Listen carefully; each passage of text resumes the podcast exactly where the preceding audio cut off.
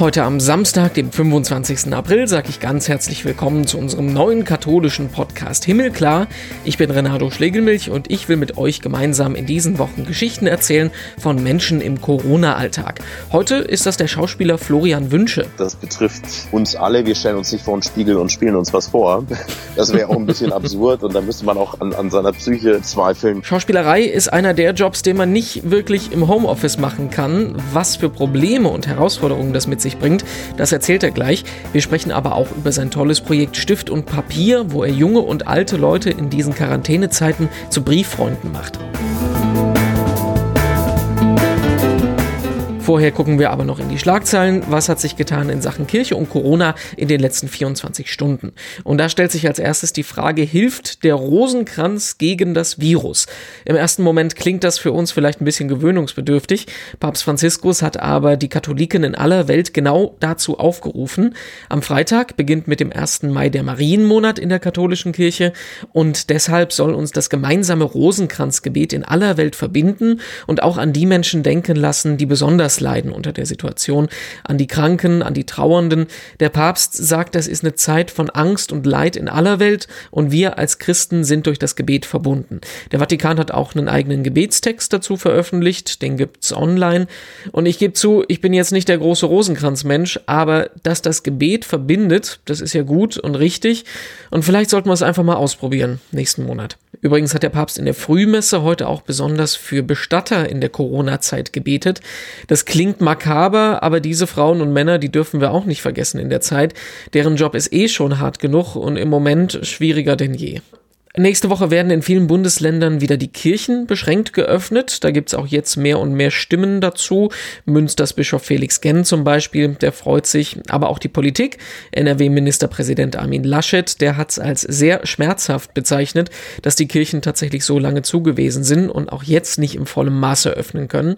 Laschet ist einer der Ministerpräsidenten, der sich eher für eine Lockerung der Corona-Maßnahmen einsetzt, was auch die Gottesdienste betrifft und hat die ganze Diskussion als ethisches Dilemma bezeichnet. Das trifft es eigentlich ganz gut. Es gibt keine richtige Entscheidung. Man muss halt nur abwägen, welches Risiko tatsächlich tragbar ist. Und wir gucken nochmal in den Vatikan. Eines der ganz großen Projekte von Papst Franziskus, das ist die neue Verfassung der Kirche, quasi das Gesetzbuch, das die politische Seite von Kurie und Vatikan regelt. Die aktuelle Version, die ist über 30 Jahre alt und Franziskus arbeitet seit Jahren schon mit seinem Beratergremium dran. Und das wird sich auch wegen Corona jetzt allerdings noch ein bisschen verzögern. Eigentlich sollte es im April einen Überarbeitungstermin mit dem Gremium geben, zu dem gehört auch Münchens Kardinal Marx. Der Termin wurde aber jetzt erstmal auf Juni verschoben. Ob der dann stattfinden kann oder ob die Kardinäle auch über Videokonferenz in der Zwischenzeit beraten, dazu gibt's noch keine Infos. Sicher ist nur, dass eines der ganz großen Projekte in der Amtszeit von Franziskus sich jetzt noch um mehrere Monate weiter verzögern wird.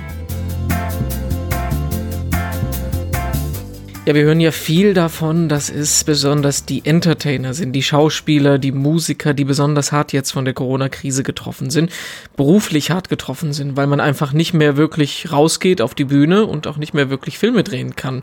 Und wir wollen mal wissen, wie das tatsächlich die Menschen selber trifft und sprechen heute im Podcast mit Florian Wünsche. Schauspieler kennt man unter anderem aus der Soko Stuttgart oder aus der verbotenen Liebe früher und äh, jetzt aus unserem Himmelklar-Podcast. Grüß dich. Hallihallo, hi Renato. Ich würde mal gern ähm, so einen Monat zurückgehen, als das alles angefangen hat. In was für einer äh, arbeitsmäßigen Situation hat, sie, hat dich das erwischt, die Corona-Zeit, und was hat sich dadurch geändert? Ja, tatsächlich war das äh, die, die, die spannendste Zeit seit, seit langem. Ich war viel unterwegs. Ich habe äh, die Soko gedreht in Stuttgart, war viel in Berlin in Vorbereitung auf ein neues Projekt, was wir am 24. Äh, März begonnen hätten zu drehen im Schwarzwald und im mhm. Elsass ähm, wo wir sehr intensiv geprobt haben im Vorfeld, äh, viele, viele Meetings hatten, Drehbuchbesprechungen etc. etc.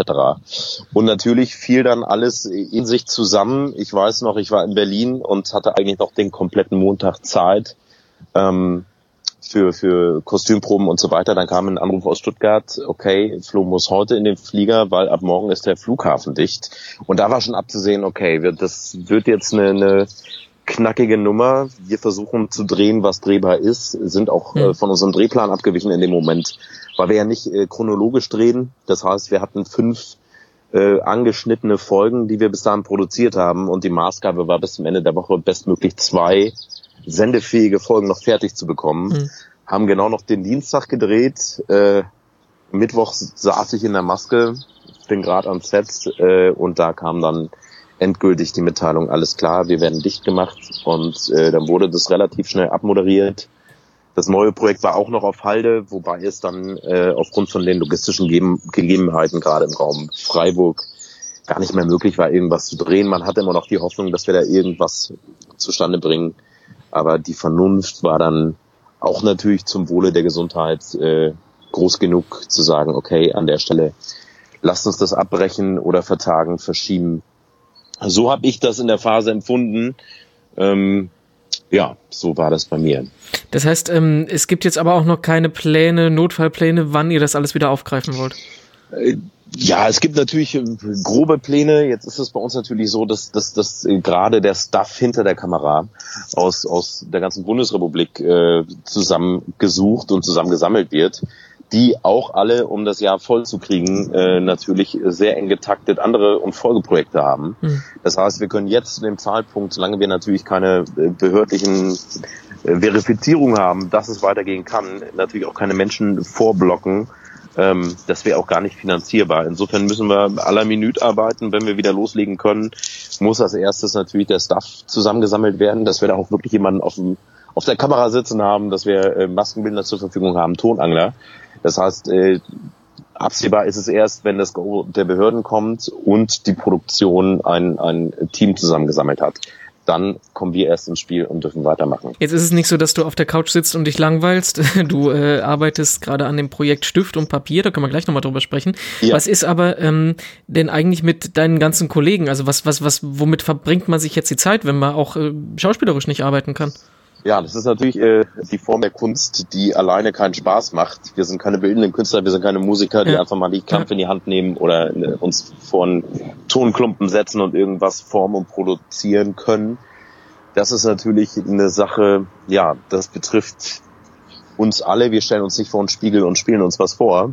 Das wäre auch ein bisschen absurd und da müsste man auch an, an seiner Psyche äh, ein bisschen, ein bisschen zweifeln, wenn das soweit kommt.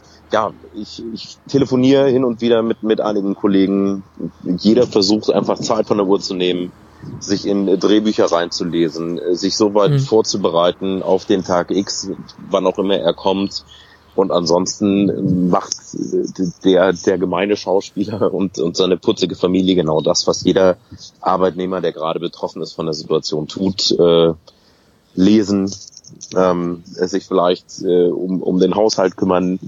Ähm, die alltäglichen Dinge, da machen wir, glaube ich, als, als, als Individu Individuen auch nicht viel anders als, als jeder andere auch. Also äh, nicht mal schnell vor die Webcam stellen und quasi so Wohnzimmer-Theaterstück spielen.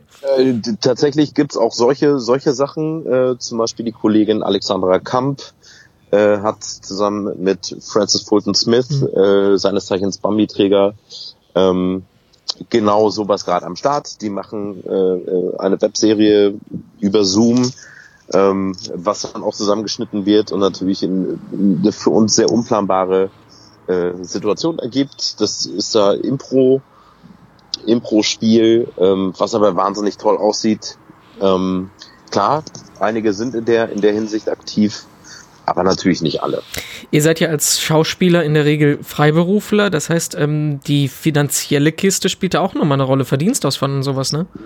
Ja, ja, das ist natürlich, äh, ich meine, da könnte man jetzt nochmal äh, ganz weit ausholen. Wir sind da wirklich in, in, in Gänze nicht wirklich gut integriert in, in, in Sozialleistungen. Wir mhm. zahlen natürlich ordentlich, äh, kommen aber gar nicht auf die äh, lohnsteuerpflichtigen Tage, die es bedarf, um um in irgendeiner Form Anspruch vom Staat zu haben. Klar, die Solo-Selbstständigenhilfe äh, ist ein Thema. Ich habe Glück tatsächlich, ähm, dass ich aufgrund des, des neuen Projektes äh, das Angebot bekommen habe, in Kurzarbeit zu gehen.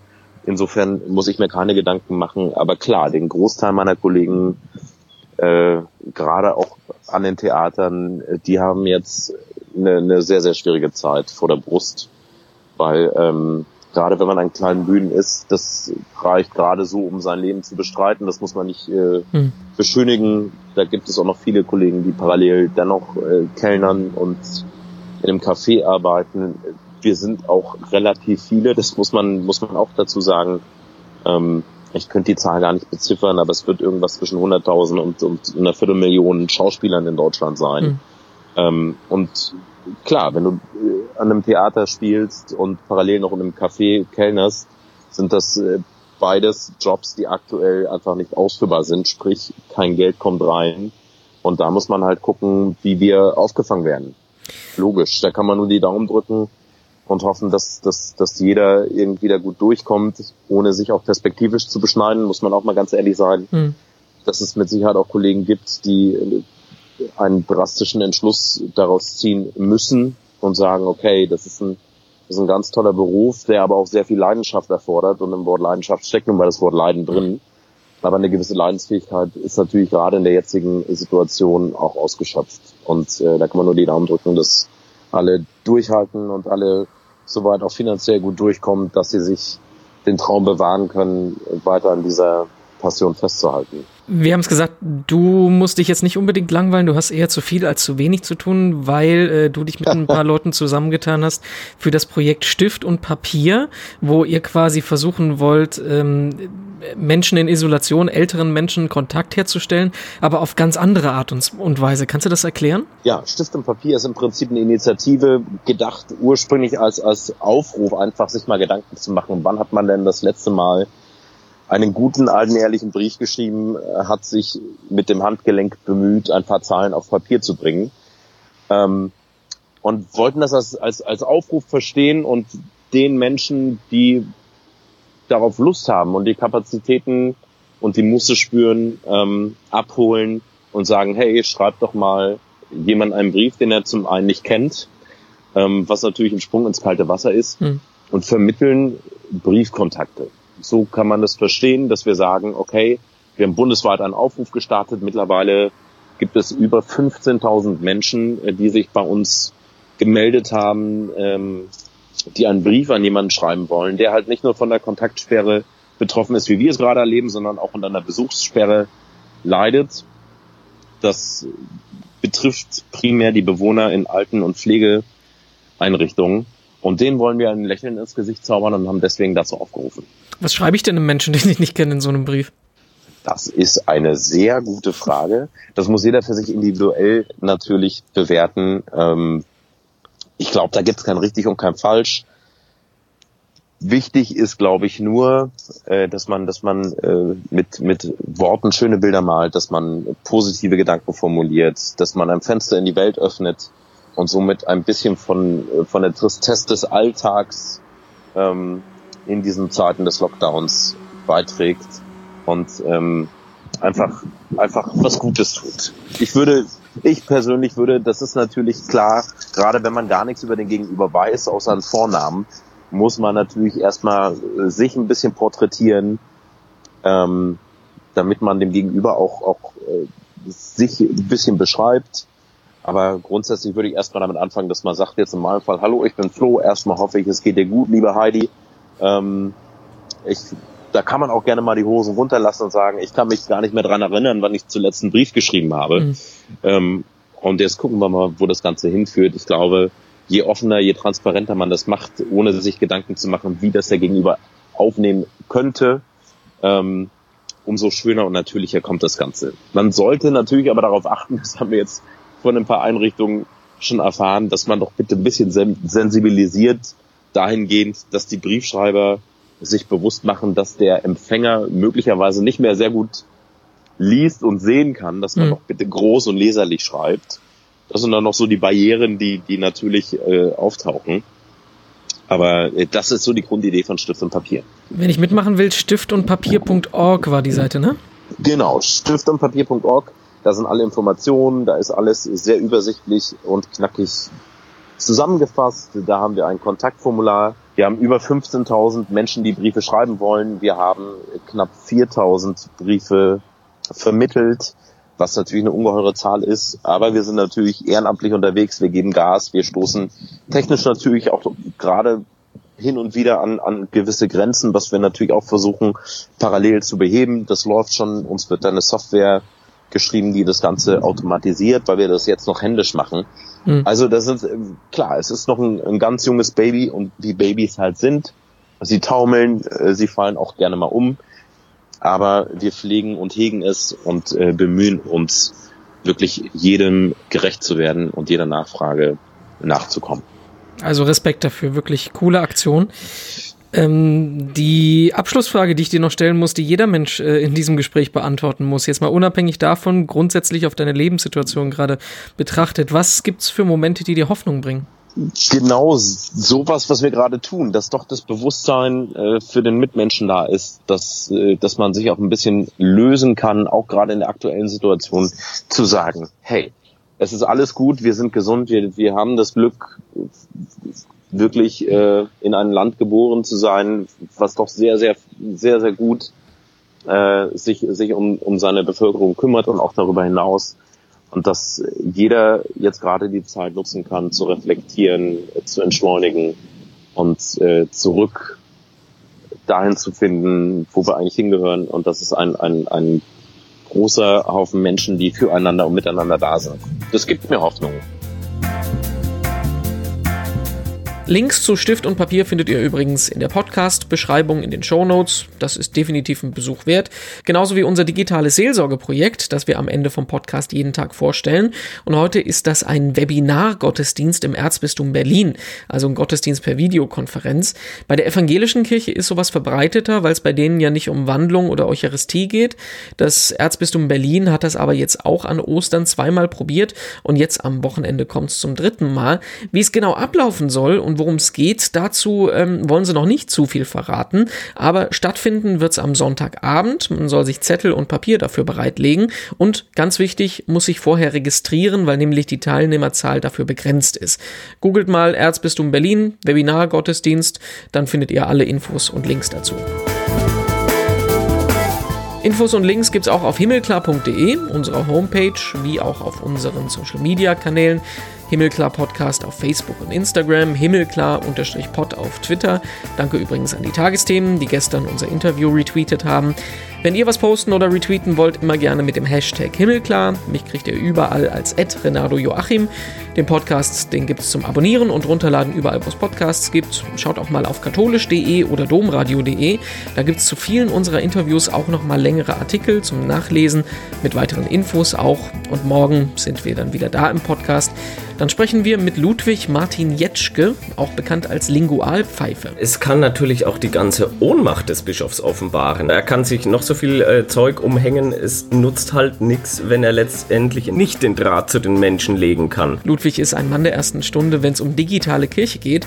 Vieles, was er im Moment allerdings erlebt und sieht, das findet er so semi-gut. Warum? Das erfahrt ihr morgen. Das wird auf alle Fälle eine spannende Diskussion. Bis dahin, schönes Wochenende.